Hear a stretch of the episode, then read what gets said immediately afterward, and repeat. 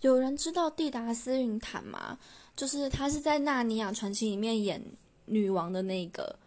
然后我会最喜欢他的原因，是因为我看了他在那个呃康斯坦丁，就是那个驱魔的那个电影里面，他演的那个亦正亦邪的天使哦，真的太有魅力了。我真的想不到有谁可以把那种。明明是正义化身，可是又演的很有那种带有邪气的那个样子，演的这么好，我就我就是看那部电影就彻底爱上这个演员。